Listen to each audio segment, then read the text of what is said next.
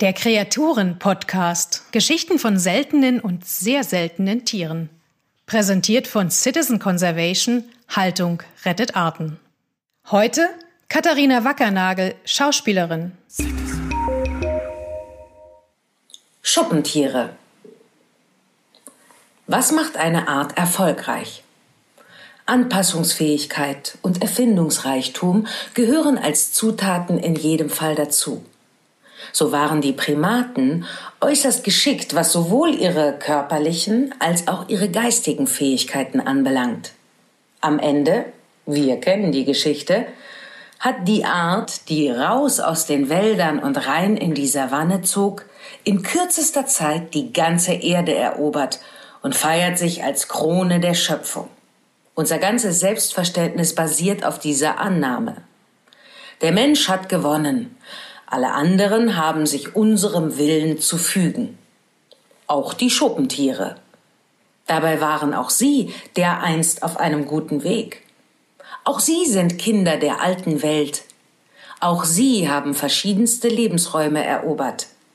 Die acht noch existierenden Arten finden sich heute sowohl in den Baumkronen der Regenwälder als auch bodenlebend in Savannen. Vor allem aber haben sie einen ziemlichen Coup gelandet, was ihre ökologische Nische anbelangt.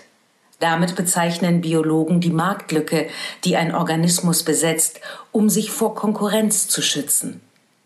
Fressen ist überlebenswichtig, also bietet es sich an, die Palette möglicher Beutetiere genauer unter die Lupe zu nehmen. Wovon gibt es fast unendlich viel, aber kaum einer mag es? Richtig. Ameisen und Termiten. Bissig und sauer, sowas frisst kein anständiges Raubtier. Gleichzeitig bilden sie eine schier unerschöpfliche Ressource. Also verabschiedeten sich die Schuppentiere von ihren Zähnen, legten sich eine lange, klebrige Zunge zu, starke Krallen zum Aufreißen von Termiten bauten und sie bewährten sich mit im Reich der Säugetiere einzigartigen Keratinschuppen, die ihnen im zusammengerollten Zustand den Anblick von gigantischen Artischocken verleihen und ihren international gebräuchlichen Namen Pangolin, was so viel heißt wie der, der sich zusammenrollt. Über Jahrmillionen lebten sie so vor sich hin zwischen Afrika und Asien, überall da, wo es Termiten und Ameisen gab, fraßen nie mehr, als nachwachsen konnten, und waren für ihre Feinde so unangenehm zu knackende Leckerbissen, dass sie nie ausstarben. So in etwa dürfte der paradiesische Zustand eines ökologischen Gleichgewichts aussehen. Und da sie auch nie auf die Idee kamen, den Ozean zu überqueren, blieb ihnen die Identitätskrise erspart, die einen ergreift, wenn man merkt, dass man doch nicht so einzigartig ist, wie man immer dachte. Denn in der neuen Welt Amerikas waren Ameisenbären und Gürteltiere auf exakt dieselbe Idee gekommen, sich auf den nachwachsenden Rohstoff Termiten zu stürzen. Das Ergebnis dieser identischen Vorliebe ist in der Tat verblüffend.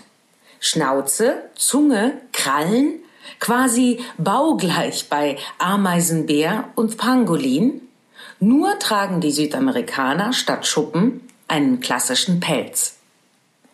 Gute Ideen haben eben doch weniger mit individueller Genialität zu tun, sondern liegen vielmehr in der Luft.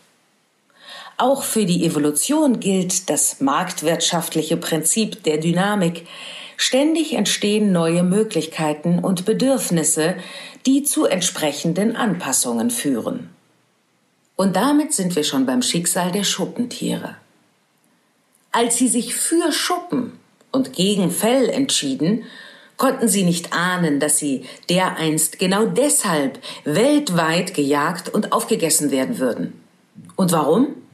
Weil es geht, weil der globale Markt es möglich macht, dass eine Mode in wohlhabenden Teilen Asiens dazu führt, dass Menschen in Afrika und Asien Pangoline jagen, um von dem Lohn den Lebensunterhalt ihrer Familien zu sichern.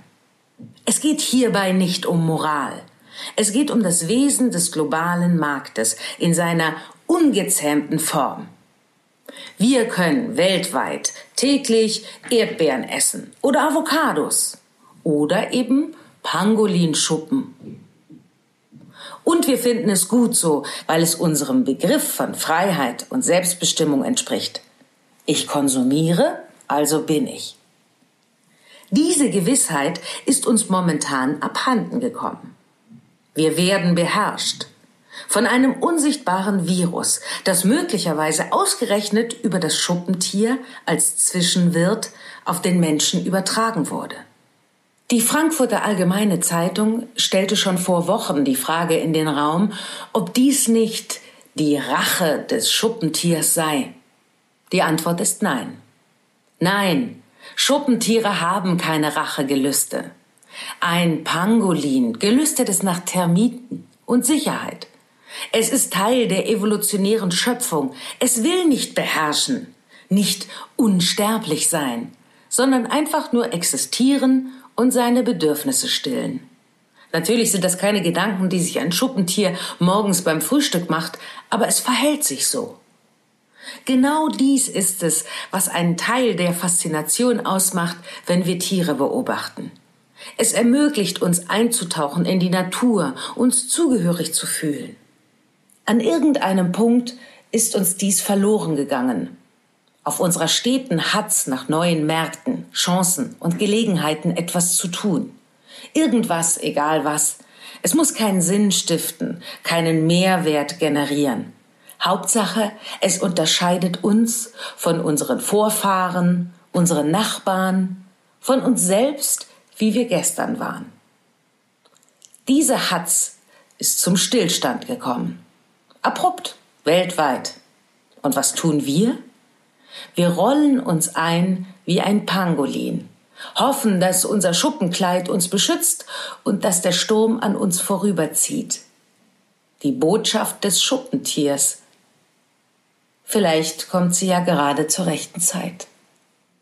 Danke fürs Zuhören. Das war ein Podcast von Citizen Conservation Haltung rettet Arten. Eine Initiative zum Aufbau koordinierter Erhaltungszuchten gegen das Artensterben. Text Björn Enke. Citizen Conservation finden Sie auch auf Facebook, Instagram, Twitter und YouTube oder unter www.citizen-conservation.org. Citizen.